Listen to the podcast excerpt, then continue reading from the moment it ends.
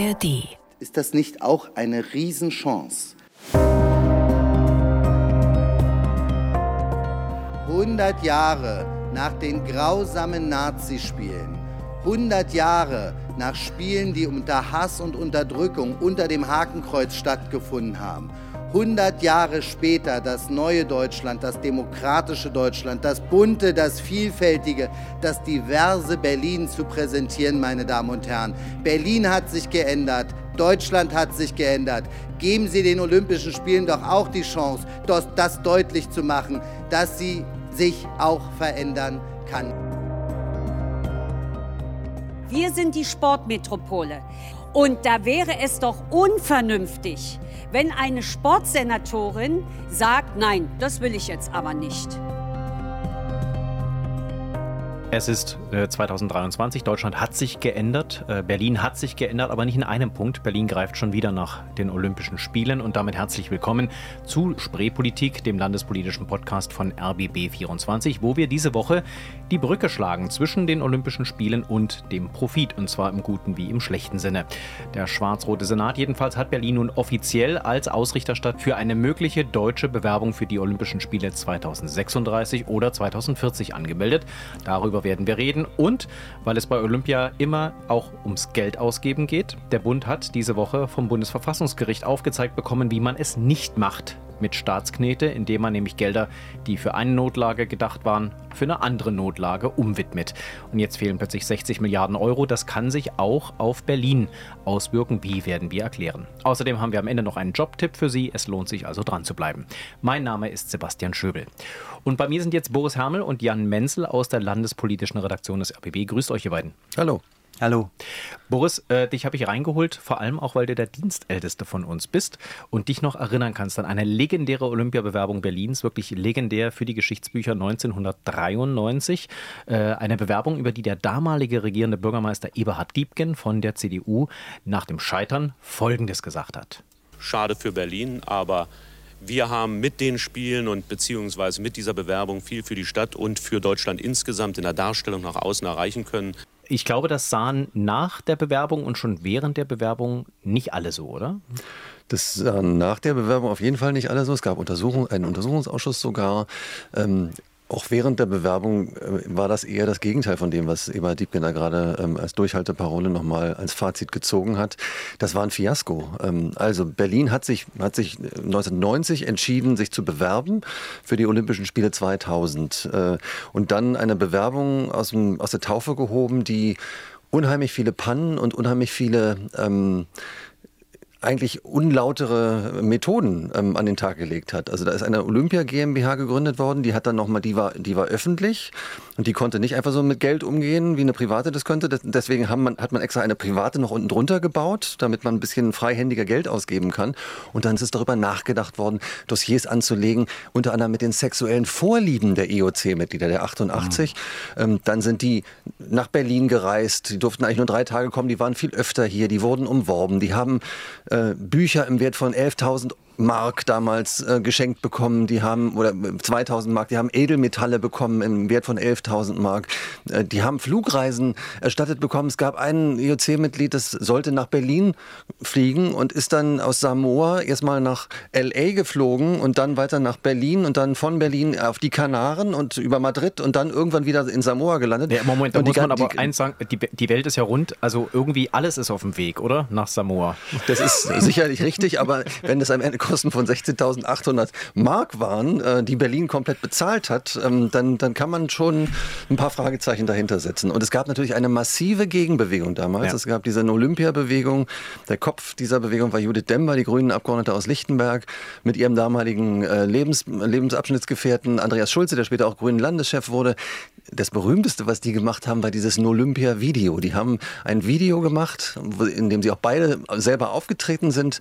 Ähm, am Ende dieses Videos, was sie auch nach Lausanne dann an den Sitz des IOC gebracht haben, ähm, ist ein Punk zu sehen, der einen, einen Pflasterstein in der Hand wiegt und die Worte spricht We will wait for you, vermummt.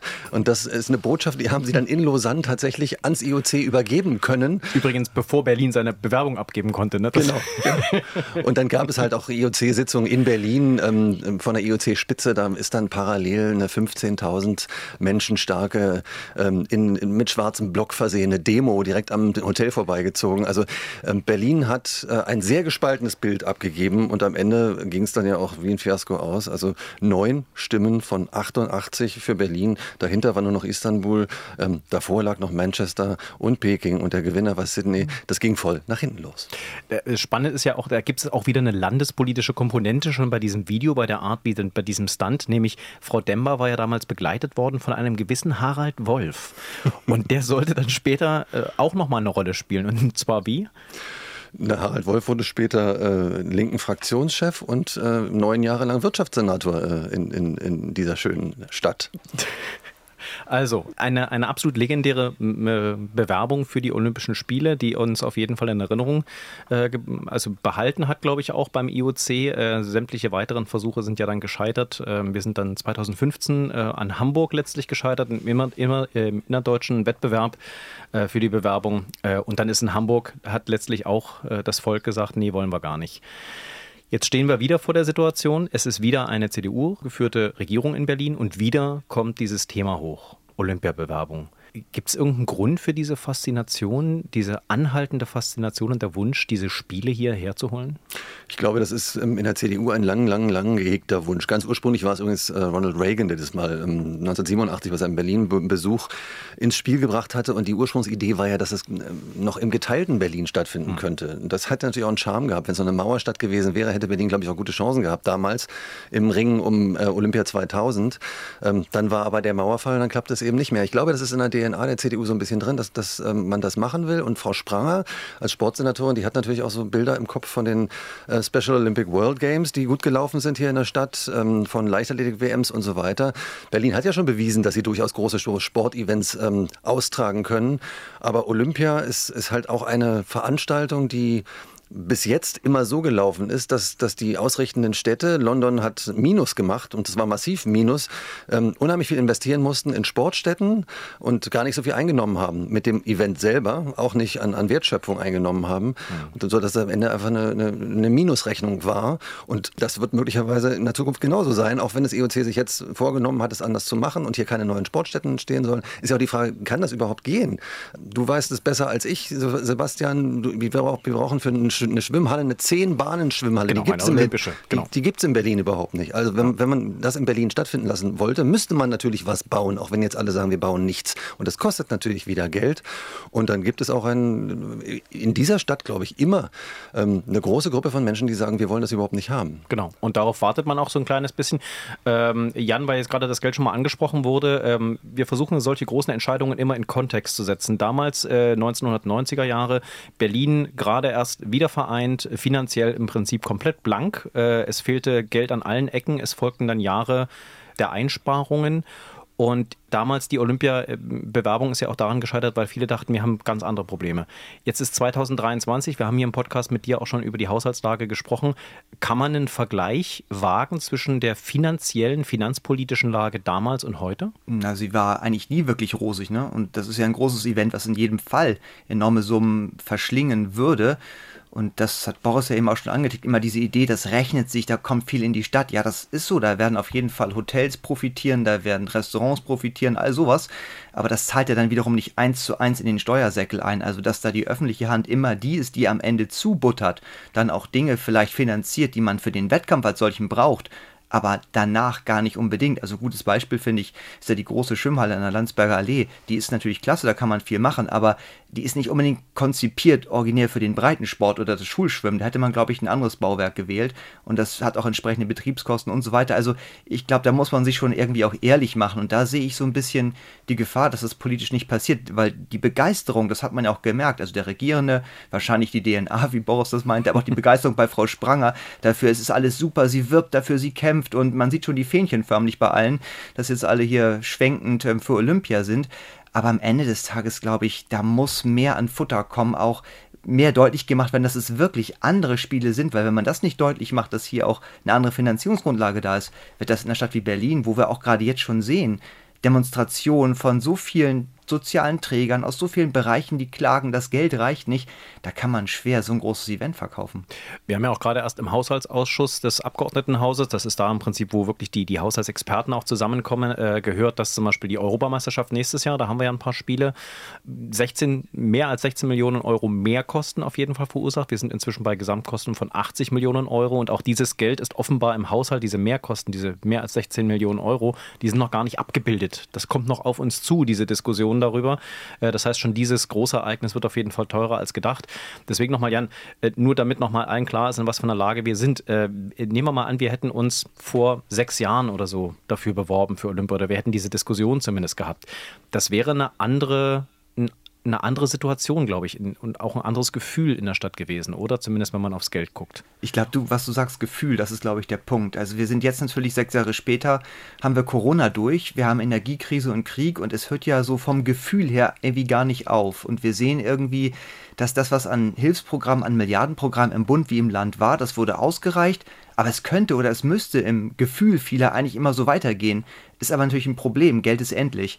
Und deshalb glaube ich, hätten wir vielleicht da vor sechs Jahren ein bisschen anders drüber gedacht, aber ich bin da schon in dieser Einstellung bei Boris zu sagen, es gibt, glaube ich, so eine, einen stabilen Block in Berlin, der durchaus gegenüber diesen Großevents, gegen diesem Großkapital, gegenüber diesem IOC, was ja eine gewisse Geschichte hat und erstmal beweisen müsste, dass es die abgestreift hat, sehr, sehr kritisch und skeptisch eingestellt ist. Und wie man das jetzt knacken kann oder wie man das ummünzen kann, das erschließt sich mir noch nicht so ganz. Ich würde noch mal ergänzen wollen, das Problem, abgesehen vom Geld, ist für mich auch, besteht vor allem darin, dass die jetzt einfach ein Memorandum of Understanding unterschreiben und dann sagen, jetzt muss der DOSB mal gucken, wie er die Stimmungslage hier in Berlin ermittelt, aber nicht wir als Senat. Genau. Das ist im Prinzip genauso der, der Fehler, der immer gemacht worden ist. Wir fragen erst ganz am Ende mal nach, wie ist denn die Stimmungslage in der Stadt und kriegen dann mit, in Hamburg genau das Gleiche passiert, so ist dann Hamburg gescheitert. In München, was, was die Winterspiele angeht, auch das Gleiche. Am Ende gab es auch da eine Volksbefragung, wo die gesagt haben, nee, wir wollen das überhaupt nicht. Und dann konnte man sich gar nicht mehr bewerben. Das muss im Prinzip vorher geklärt werden und nicht, nicht erst hinterher und schon gar nicht ans DOS, an den DOSB verschoben werden. Da genau. bin ich total bei dir. Der DOSB ist bestimmt die falsche Adresse.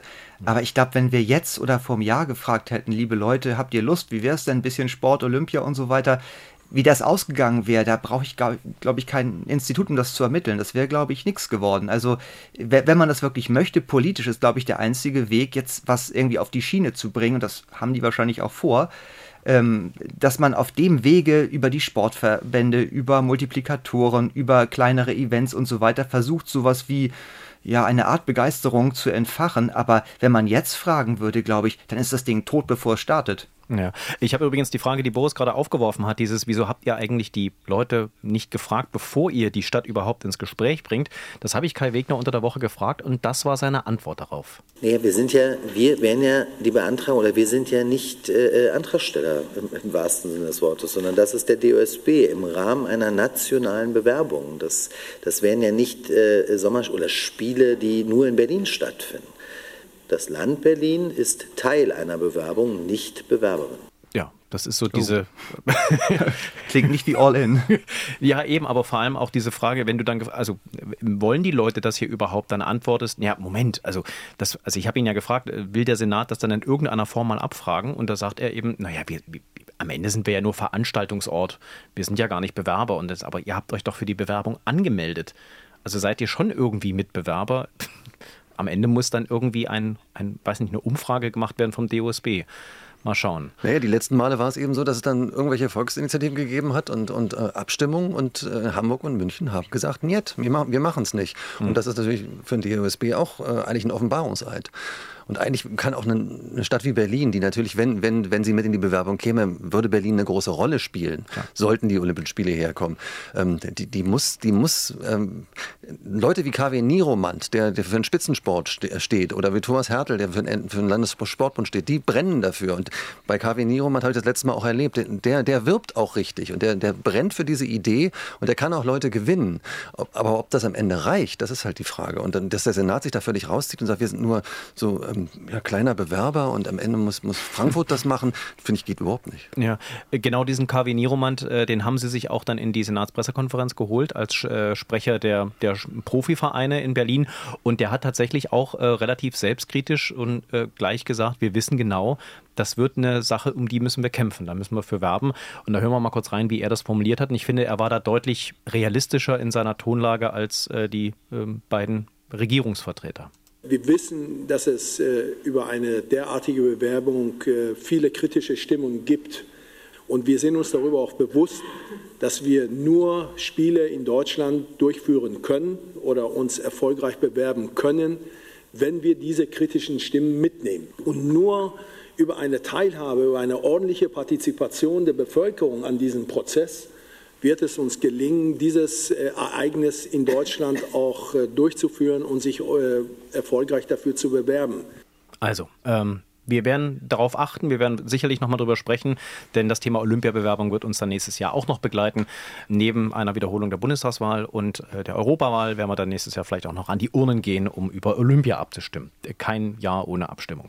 In Berlin zumindest. Dann kommen wir von Olympia direkt zum Geld. Wir wissen auf jeden Fall, auf eine Weise werden sie es wahrscheinlich nicht finanzieren, die Olympiabewerbung, nämlich über ein Sondervermögen, wo sie das Geld aus dem Topf für, ich weiß nicht, Notlage, Pandemie oder sonst was rübernehmen und einfach sagen, ja, dann Olympia ist ja auch so eine Art Notlage, eine sportliche Notlage. Ich weiß es nicht. Wobei die letzten Ergebnisse der, deutschen Mannschaft äh, könnten da tatsächlich anders zu geben, so zu argumentieren. Aber äh, wir kommen natürlich zu dem großen Thema dieser Woche. Das Bundesverfassungsgericht hat gesagt, zum Bund zumindest, ihr könnt nicht einfach Gelder, die ihr für die Pandemie zurückgelegt habt, ähm, einfach jetzt benutzen, um die Klimakrise zu bekämpfen. Es geht um 60 Milliarden Euro, die fehlen jetzt plötzlich. Jan, äh, du hast dich auch damit beschäftigt. Wir hören mal rein, wie das die äh, stellvertretende Vorsitzende des Bundesverfassungsgerichts, Frau König, formuliert hat. Und dann nehmen wir es aber auseinander. Keine Angst, sie drückt sich sehr kompliziert aus. Wir hören mal kurz rein. Angesichts des Zeitablaufs seit dem Beginn der Krise, der wiederholten Inanspruchnahme der Möglichkeit notlagenbedingter Kreditmittel und des Umstands, dass die noch im ersten Nachtragshaushaltsgesetz 2021 für erforderlich erachteten Kreditermächtigungen in Höhe von 60 Milliarden Euro zum Ende des Haushaltsjahres 2021 entgegen der ursprünglichen Planung nicht zur Krisenbewältigung verwandt worden sind, genügt die Gesetzesbegründung den Darlegungsanforderungen nicht. So, und wenn Sie das jetzt nicht verstanden haben, dann geht es Ihnen genauso wie uns. Ähm, unter der Woche, Jan, was wollte uns Frau König, was wollte uns das Bundesverfassungsgericht, nicht nur uns, sondern vor allem der Bundesregierung, äh, damit sagen? Ja, das war ein freundlicher Gruß. Ich habe soeben ihr Sondervermögen gekillt. Okay, und wie, wie genau hat sie es denn jetzt begründet? Also was, äh, was ist so, was ist der Grund für das Bundesverfassungsgericht zu sagen, diese 60 Milliarden, die ihr da für den Klimaschutz ausgeben wolltet, die könnt ihr so, wie ihr sie ausgeben wolltet, das geht so nicht? Ja, sie haben das ähm, wirklich filigran juristisch gemacht und haben es auf eigentlich drei Gründe gestützt und dabei noch extra ausgeführt. Jeder dieser Gründe wäre für sich genommen schon ausreichend, um zu sagen, das geht gar nicht, was ihr da gemacht habt. Also das ist, wenn man ja sich mal Urteilsbegründungen anguckt, schon eigentlich mit die Höchststrafe, die ein Verfassungsgericht in der Regierung mitgeben kann. Also das ist verheerend. Ähm, das eine ich, ist, glaube ich, am einfachsten zu erklären, ist der Punkt, dieses Sondervermögen wurde ja so gestrickt, dass man ursprüngliche für Corona geplante Milliarden einfach umgetopft hat, von dem einen Topf in den anderen.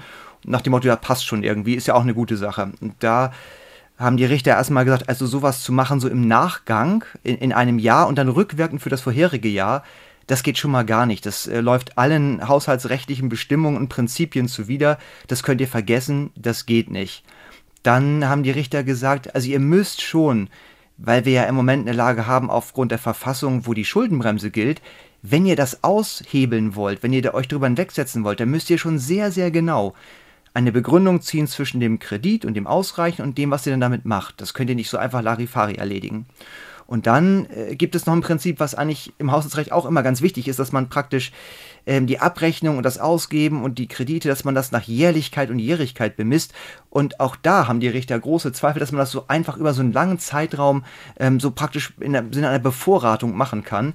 Und ja, alle drei Gründe zusammen haben dann dazu geführt, dass dieser Weg, den die Bundesregierung da gewählt hat, dass der nicht funktioniert. Und das hat eben in Berlin auch ähm, für viel, viel ja, Befürchtungen im Vorfeld oder auch für ja, für Sehnsucht ge gesorgt, dieses Urteil sehnsüchtig zu erwarten, weil wir ja auch sowas planen. Anders genau. gestrickt, aber da, da wird es halt spannend für uns auch wiederum. Genau, denn das ist eigentlich aus Berliner Sicht tatsächlich jetzt genau die Frage, äh, was im Bund passiert. Da kann man sich ja dann auch drüber lustig machen und sagen, haha, die Ampel hat mal wieder Mist gebaut.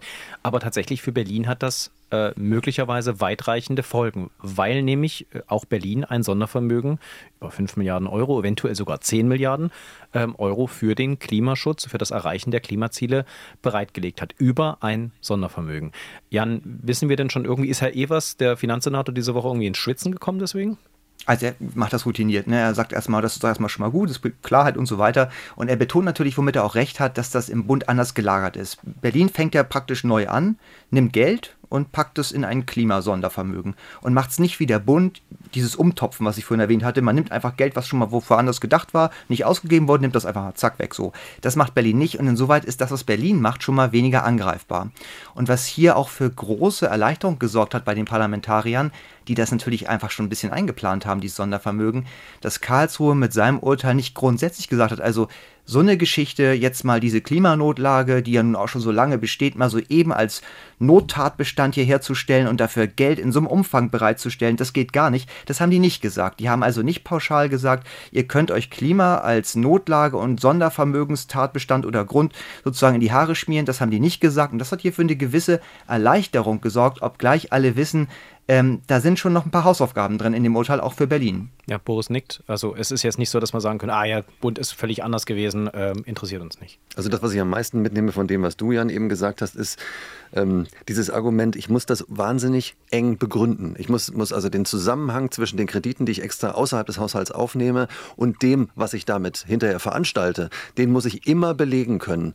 Und wenn ich jetzt schon gucke, auch bei der Haushaltsaufstellung im Moment äh, dieses Doppelhaushalts, die GDP hat sich auch schon zu Wort gemeldet, da sind jetzt beispielsweise Gelder, die eigentlich im Haushalt mal hätten stehen sollen für die Sanierung von Feuerwachen, von Polizeiwachen, die sind da gar nicht mehr drin, weil man jetzt schon gesagt hat, okay, das machen wir alles über Sondervermögen. Ja. Und ob das am Ende so einfach funktioniert und gerichtsfest ist, da habe ich, ja, da, da gibt es Fragezeichen nach ja. diesem Spruch aus Karlsruhe, finde ich. Denn das hatten wir hier im Spreepolitik-Podcast auch immer mal wieder erwähnt, so als kleine Beispiele und Anekdoten aus der landespolitischen, aus dem landespolitischen Alltag. Es tauchten, nachdem dieses Sondervermögen beschlossen war, plötzlich Politikerinnen und Politiker, Senatoren auf, die für ihren Bereich plötzlich meinten, oh, da äh, könnte ich ja was aus dem Sondervermögen äh, ziehen für den Klimaschutz, zum Beispiel auch die Sanierung von Jugendclubs war plötzlich ein Thema. Ja, ja, das können wir aus dem, das machen wir aus dem Sondervermögen. Und die Liste von den Dingen, die angeblich aus diesem Sondervermögen finanziert werden können, die wird immer länger.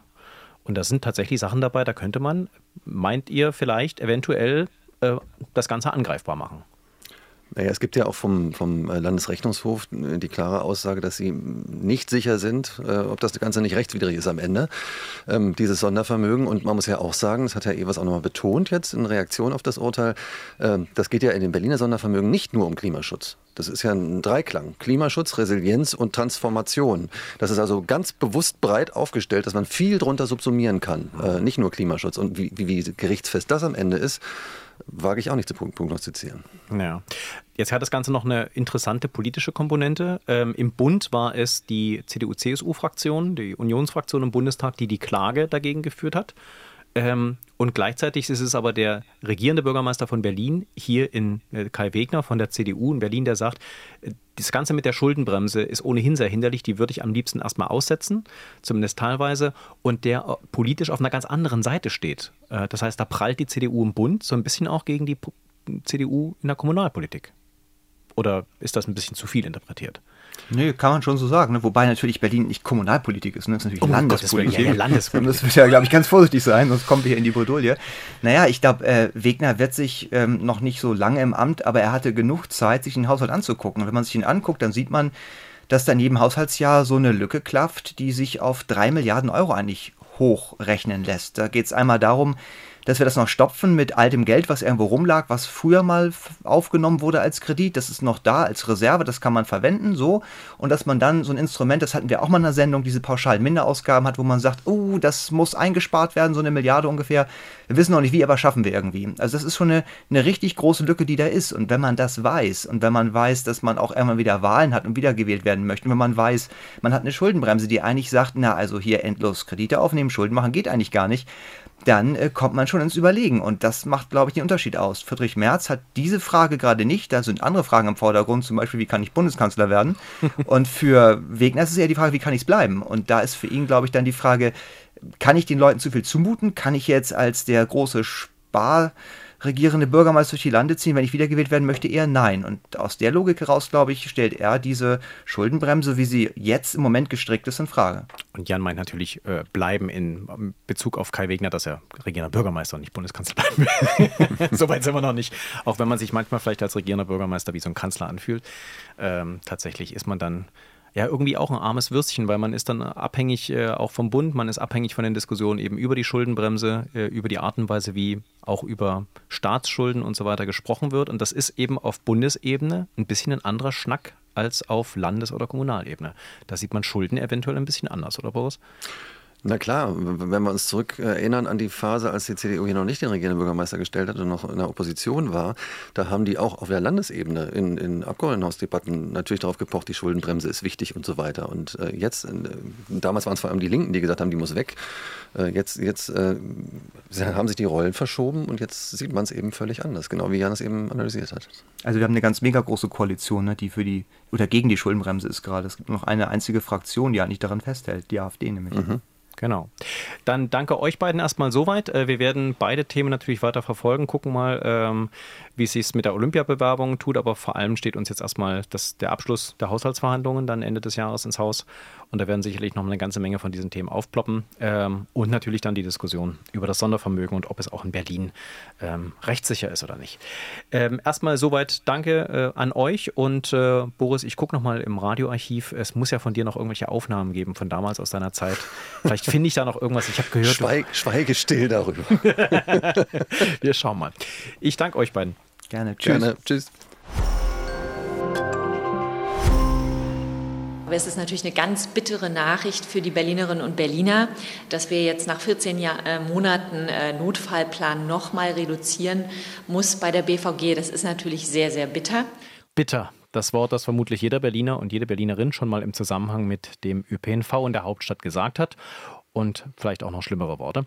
Die BVG muss ihr Angebot einschränken, weil sie zu wenige Busfahrer hat. Das ist eine Erkenntnis dieser Woche, eine bittere, wie sie sagt. Und äh, auch wenn Frau Schreiner sich da schön versprochen hat, äh, die letzten 14 Monate war eine Notlage bei der BVG. Manche würden tatsächlich sagen, es waren 14 Jahre.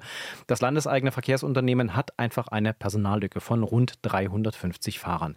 Mein Kollege Thorsten Gabriel hat sich damit diese Woche beschäftigt für unsere neue Spreepolitik-Rubrik. Was war denn da schon wieder los? Also, Thorsten, die Frage an dich. Die BVG, was war denn da schon wieder los? Die BVG hat ein bisschen Selbstalarm geschlagen. Also äh, ähm, der äh, Betriebsvorstand äh, Rolf Erfurt hat gesagt, ähm, wir ähm, müssen zugeben, dass wir unseren eigenen Qualitätsansprüchen nicht so gerecht werden, wie wir das versprochen haben. Und das betrifft eben ganz konkret den Busbereich. Da ist eine Lücke im Fahrpersonal und jeder, der mit Bussen unterwegs ist in der Stadt, der spürt das auch. Da weiß man dann allerdings eben auch, auf den Displays sind manchmal Busse angekündigt und dann verschwinden sie auf geheimnisvolle Weise und erscheinen gar nicht und das sorgt für Ärger. Und äh, ja, jetzt will man sich so ein bisschen ehrlich machen und hat gesagt, okay, wir ja, wir kürzen das Busangebot nochmal zum Fahrplanwechsel. Am äh, zweiten Adventswochenende ist das. Ähm, aber dann ist vielleicht ein bisschen ähm, Verlässlichkeit da. Das heißt also, wenn es im Fahrplan eingepreist ist, dann wissen wenigstens die Leute, woran sie sind. Das ist nicht schön, aber man kann damit vielleicht besser umgehen. Das heißt, wie groß ist da jetzt tatsächlich der Schaden? Weiß man das? Wie, viele, wie, wie, wie stark wird das Angebot eingeschränkt? 6 Prozent. Äh, um 6 Prozent wird das Busangebot eingeschränkt. Klingt nicht viel. Wenn man es umdreht, sagt man, hey, 94 Prozent werden noch erbracht. Aber natürlich, klar, es sind dann Fahrten, die eben ausfallen. Die BVG sagt, sie versucht das ähm, so abzufedern, dass eben nicht die Stoßzeiten betroffen sind, dass es nicht die Linien sind, die wirklich äh, hochfrequentiert sind, sondern man will das in Randzeiten verlegen, die touristischen Linien dann eher ein bisschen ausdünnen. Ähm, all das versucht man äh, zu machen. Äh, zwei Wochen vor dem Fahrplanwechsel soll es Details dazu geben. Aber ja klar, man wird es merken. Das heißt, auch da wieder gibt es Schwierigkeiten, einfach weil Personal fehlt. Die, genau. Also, ich meine, ist Busfahrer nicht attraktiv als Job oder? Naja, es ist, äh, es ist einfach so schlichtweg, dass es äh, auf der einen Seite ganz viele Leute können. Man braucht ein halbes Jahr Ausbildung, dann kann man auf einem Bus fahren. Es sorgt aber auch dafür, ähm, dass die Fluktuation in dem Job erheblich ist. Also die Unternehmen kämpfen da mit sehr harten Bandagen, ähm, um sich das Personal gegenseitig wegzunehmen. Die BVG sagt auch, also da werden von anderen Unternehmen eben Gelder unter der Hand, unterm Tisch gezahlt. Hier komm doch zu uns. Ähm, und die Situation ist die, dass sich Leute ihr Unternehmen, ihren Arbeitgeber im Moment aussuchen können. Gleichzeitig kommt dazu, dass das ja nicht nur den Busbereich betrifft, sondern es ist so, wir haben einen insgesamt sehr, wie soll man sagen, angespannten Arbeitsmarkt. Äh, das heißt, Menschen, die jetzt über Jahre Bus gefahren sind, stellen auf einmal fest, oh, in dem Beruf, in dem ich mal ausgebildet wurde vor vielen Jahren, da suchen sie im Moment auch Leute. Na, dann kehre ich doch vielleicht in meinen ursprünglichen Beruf zurück. Auch das sind Gründe, weswegen Leute dann eben sagen, nö, dann fahre ich eben nicht mehr Bus. Und es gibt natürlich vielleicht auch attraktivere Busjobs. Ich weiß nicht, ja. vielleicht ist es ja netter, irgendwie das, statt in Berlin rumzutuckern, halt einen Reisebus äh, in warme Gefilde zu fahren. Ja, das ist, kommt bei der BVG eben auch noch dazu. Die BVG als Unternehmen, die eben 24-7 äh, Dienste anbietet, hat ein Schichtsystem oder hat verschiedene Schichtmodelle und die sind, naja, gerade wenn es um Familienfreundlichkeit geht, eben nur so semi-attraktiv. Sie versuchen daran auch zu drehen, sie versuchen auch zu gucken, wo kann man Arbeitszeiten reduzieren, wie kann man auch Pausenzeiten angenehmer gestalten. Das ist im Busbereich ein ganz großes Problem. Busse, die im Stau stehen, dann fallen Pausenzeiten mitunter weg. Mhm. Das sind alles Faktoren, deswegen mitunter eben auch Leute sagen, nö, äh, länger will ich den Job eben nicht machen. Ja, weiß man, was verdient ein Busfahrer, eine Busfahrerin in Berlin? Also es wird gesagt, dass man als Einstiegsgehalt äh, wohl, wer jetzt anfangen wollte, würde 17,50 Euro die Stunde bekommen. Das ist wohl das, was, was gezahlt wird, auch nach Tarifvertrag eben. Also da können jetzt auch nicht, kann jetzt auch nicht tiefer in die Tasche gegriffen werden. Ähm, und damit versucht dann die BVG auch zu locken, dass sie sagt, hey, kommt doch mal bei uns auf den Betriebshof, ihr könnt einfach mal Probe fahren und ähm, im besten Falle mit dem Arbeitsvertrag in der Tasche wieder rausgehen. Wenn wir über BVG und Busse reden in Berlin, dann fragen wir natürlich auch immer die Verkehrssenatorin äh, Manja Schreiner und äh, die habt ihr natürlich gefragt, wie sie jetzt mit der Situation umgehen will oder beziehungsweise was sie glaubt, was notwendig ist und darauf hat sie Folgendes gesagt. Die Ursachen sind klar. Fachkräftemangel äh, holt natürlich alle Branchen ein und da ist natürlich auch die BVG nicht gefeit vor. Umso mehr gilt es jetzt, die Arbeitnehmer, Arbeitgeberattraktivität zu steigern, dass man äh, neue Zielgruppen erschließt, dass man guckt, wo kann man Prozesse noch ähm, schneller gestalten, mehr ausbilden. Und insofern muss die BVG da jetzt wirklich ganz schön vorlegen. Manja Schreiner sagt also, die BVG müsse jetzt liefern. Ja, sie versucht das so ein bisschen sehr an die BVG zu schieben. Mein Eindruck ist, dass die BVG, auch wenn sie ein großes Unternehmen, ein großer Tanker ist, der vielleicht nicht ganz so flexibel ist, durchaus verstanden hat, was sie tun muss. Also die sind schon sehr aktiv. Die machen eben diese Recruiting-Veranstaltungen. Sie fahren, die haben, die haben Busse, mit denen sie sich beispielsweise vor Unternehmen stellen, die gerade von Insolvenz bedroht sind und sagen, hey, wie wär's denn? Wollt ihr nicht zu uns kommen? Es geht ja dabei nicht nur ums Busfahren, also auch um alle anderen Bereiche. Wir wissen, es die, die, die, die Ruheständler stehen quasi schon in den Startlöchern in vielen Unternehmen und so ist das bei der BVG auch. Also da tun sie eine Menge. Sie haben auch versucht, im Ausland anzuwerben, haben aber da festgestellt, das ist dann eher schwierig, scheitert gar nicht so sehr an, an Deutschkenntnissen, die man haben muss, sondern vor allen Dingen daran, wo bringen wir die Leute hier unter. Also der Wohnraum ist dann ein entscheidender Faktor. Ja, klar, weil irgendwo müssen die Busfahrer ja wohnen. Genau, aber um das auch zu sagen, also die, die Stellschrauben, die man eher sieht, sind dann eher die Fragen, die man wirklich mit dem Land klären muss und wo auch die Senatorin dann gefragt ist, nämlich zu sagen, hey, flüssiger Verkehr sorgt dafür, dass Busse besser durchkommen und sorgt am Ende des Tages auch dafür, dass weniger Personal benötigt wird, wenn die Busse nicht im Stau stehen. Das heißt, da geht es um die Frage, wann kommen denn nun weitere Busspuren? Wo kriegen die Busse ihre Vorrangschaltung an Ampeln? Der Busverkehr ist über die Jahre immer langsamer geworden, egal unter welchen Senat, äh, Senaten. Ähm, und da muss dran gedreht werden. Das heißt mit anderen Worten, wir haben jetzt nicht nur eine Radwegediskussion, die nicht auf Kosten von Autos äh, mhm. ausgebaut werden sollen, sondern jetzt haben wir auch noch eine Busspurdiskussion, die natürlich auch wahrscheinlich nicht auf Kosten von Autoparkplätzen zum Beispiel ausgebaut werden sollen.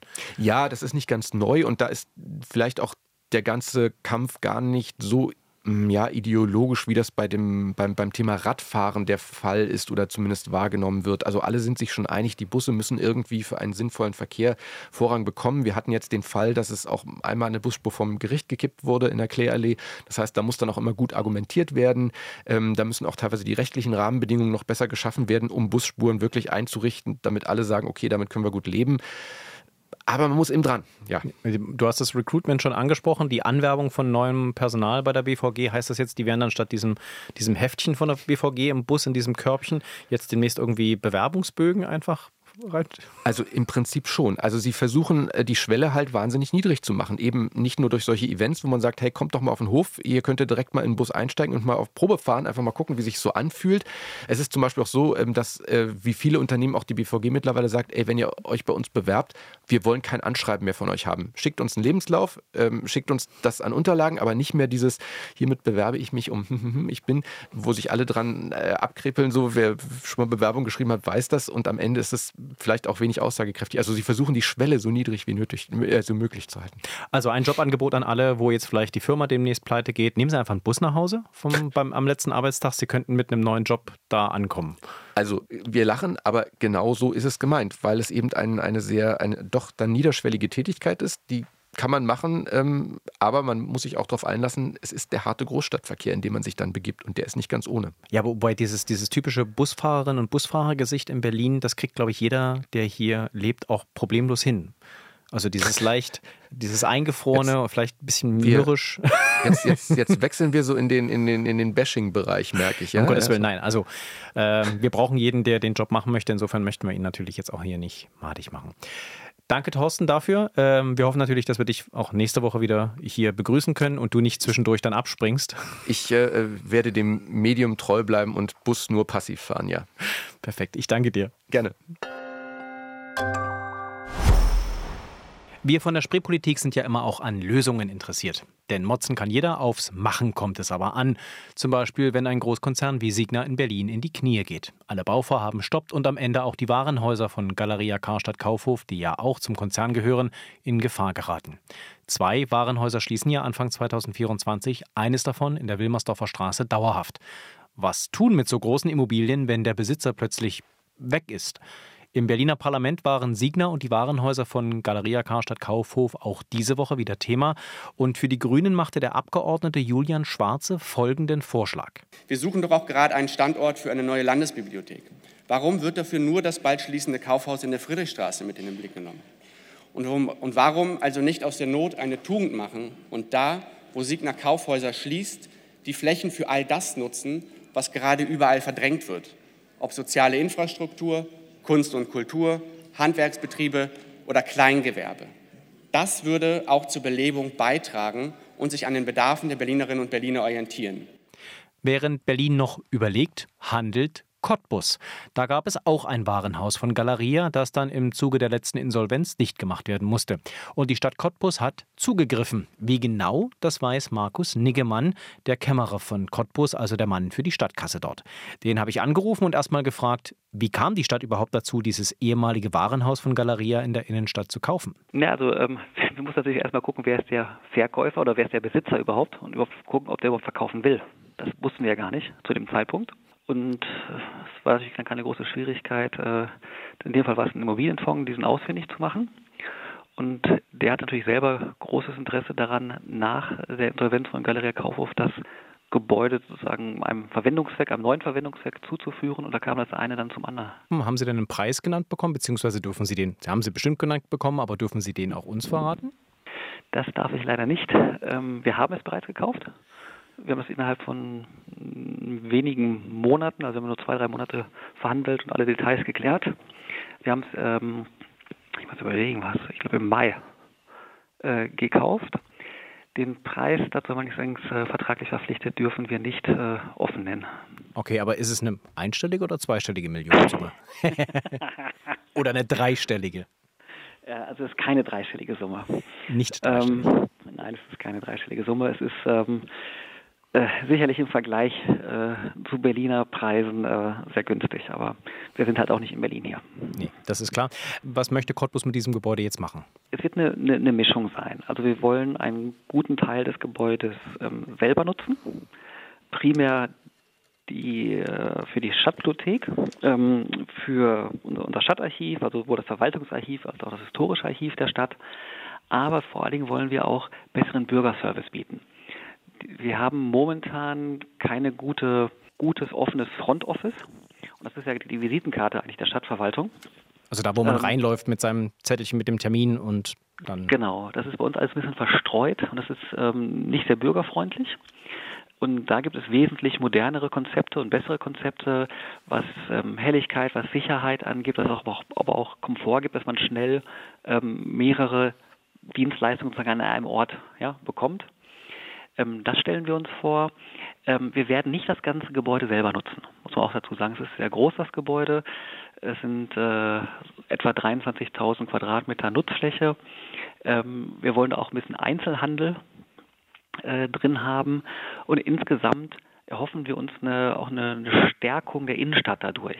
Also weil natürlich ähm, wir gewisse Synergieeffekte haben, wenn man in die Innenstadt geht, sei es in die Bibliothek oder äh, sich, sich einen neuen Reisepass, einen neuen Reisepass beantragen muss. Ähm, dadurch haben wir auch Publikumsverkehr an den Orten, wo momentan der Einzelhandel nicht so gut läuft. Und wir hoffen uns, dass sich das so gegenseitig ein bisschen befruchtet. Wir haben momentan die Bibliothek in einem ausgesprochen schönen Gebäude und ich war durchaus skeptisch, ob die Bibliotheksmitarbeiter das so gut finden werden, dieses schöne Gebäude zu verlassen. Aber auch die ähm, haben sofort äh, positiv reagiert auf den Vorschlag und gesagt, das ist ideal, ähm, weil sich dann einfach so die publikumsstarken Dienstleistungen verbinden mit den anderen Angeboten in der Stadt. Und das soll die ganze Innenstadt einfach auch beleben. Aha, das heißt also, äh, ein Teil des Gebäudes wird dann eben für Bibliothek, für Archiv äh, und für das Bürgeramt, könnte man ja sagen, genutzt. Genau. Und der Rest wird dann durch die Stadt vermietet. Also das heißt, Sie haben dann da auch ein bisschen Einnahmen, denn machen wir uns nichts vor, das Archiv und die Bibliothek werden jetzt nicht so wahnsinnig viel Geld abwerfen, ne? Äh, nee, die werden äh, nie Geld abwerfen. Ich bin ja der Kämmerer der Stadt. Genau. Und äh, das sind natürlich unterm Strich kosten die Geld, das ist ja klar. Äh, genau, also ein Teil des Gebäudes wird refinanziert halt durch äh, Miete vom Einzelhändler. Dürfen Sie verraten, wer es ist? Na klar, ähm, die Aachener Modegruppe. Aha. Okay, und es ist eine Mode-Einzelhandelskette mhm. und äh, die würde dann im Prinzip Mieter der Stadt letztlich werden? Die ist im Moment Mieter der Stadt. Ah ja. Wir haben ähm, denen im Moment das gesamte Haus überlassen, aber vereinbart, dass wir halt äh, Flächen mit einer relativ kurzen Kündigungsfrist zurücknehmen können, ähm, weil wir sozusagen in den Teilplanungen stecken, wie wir die Teile, die wir selber nutzen wollen, genau ausgestalten möchten. Das heißt, das Ganze ist eine Mischkalkulation und vielleicht können Sie da ja mal eine Zahl nennen. Äh, was nimmt denn die Stadt äh, Cottbus ein durch die Vermietung? Und äh, sag mal, würde das dann im Prinzip die, die Nutzung, die nur für die Stadt selber äh, gedacht ist in dem Gebäude, dann irgendwie quasi ausfinanzieren? Die Miethöhe darf ich Ihnen nicht mitteilen. Was ich Ihnen aber mitteilen äh, darf, ist, dass ähm, die Wirtschaftlichkeit sich bei uns dadurch ergibt, dass wir Räumlichkeiten dort nutzen, die wir dann woanders nicht mehr anmieten müssen. Und die eingesparte Miete an den anderen Standorten ist äh, deutlich höher als wir hier an Zins und Tilgung zahlen müssen. Dann danke ich Ihnen ganz herzlich für diese auch Kosten-Nutzen-Rechnung dieses Projekts, äh, das vielleicht ja tatsächlich in Berlin ein bisschen zum Vorbild auch werden kann, denn auch in Berlin haben wir eventuell eine Diskussion darüber, wie wir Warenhäuser von Galeria Karstadt Kaufhof äh, nachnutzen müssen oder Immobilien äh, der Signa Gruppe nachnutzen müssen, denn wie wir wissen, ist der Konzern in einer großen Krise. Sehr gerne. Und Grüße nach Cottbus. Tschüss. Tschüss. Und wir schauen noch schnell in den landespolitischen Kalender der nächsten Woche, wie immer in unter 60 Sekunden. Am Montag blicken wir in Brandenburg auf das Modellprojekt Starke Lehrer, starke Schüler, das gegen antidemokratische Tendenzen in den Schulen vorgehen sollte. Die Politik zieht Bilanz und wir natürlich auch. Am Dienstag sitzt dann der Berliner Senat zusammen und es wird wohl einen Beschluss zum weiteren Umgang mit dem Tempelhofer Feldgesetz geben. Der Senat möchte dort weitere Unterkünfte für Geflüchtete bauen, obwohl die Bebauung eigentlich rechtlich nicht zulässig ist. Am Mittwoch wird dann Brandenburgs neuer Infrastrukturminister vereidigt, Rainer Genilke. Den kennen Sie aus der Spreepolitik wir haben im Sommer lange mit ihm gesprochen. Die Folge finden Sie noch in der ARD Audiothek. Am Donnerstag stellt der Landesrechnungshof seinen Jahresbericht vor. Immer ein unangenehmer Termin für die Politik. Am Freitag laden dann die Berliner Linken zum Parteitag. Offiziell geht es um bezahlbaren Wohnraum, Bildungschancen und die Gesundheitsversorgung. Aber über allem schwebt natürlich die Abspaltung des Sarah Wagenknecht-Lagers. Am Wochenende kommt dann in Brandenburg die SPD zum Parteitag zusammen, genauso übrigens wie die Freien Wähler. Und da wird es sicherlich auch um den Fraktionsstatus gehen, den sie im Landtag zuletzt verloren haben.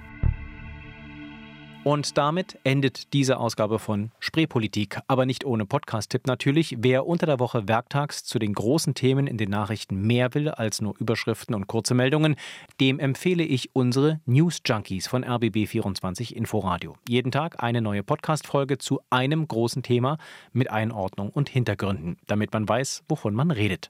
News Junkies in der ARD Audiothek zu finden und natürlich kostenlos. Und wenn Sie schon dort sind, dann abonnieren Sie gerne auch uns, die Spreepolitik. Wenn Sie Fragen, Wünsche, Anregungen haben, gerne eine E-Mail an uns schreiben: spreepolitik.rbb-online.de. Oder Sie finden uns direkt in den sozialen Medien bei Blue Sky. Da sind wir nämlich jetzt auch. Vielen Dank fürs Zuhören, sagt Sebastian Schöbel.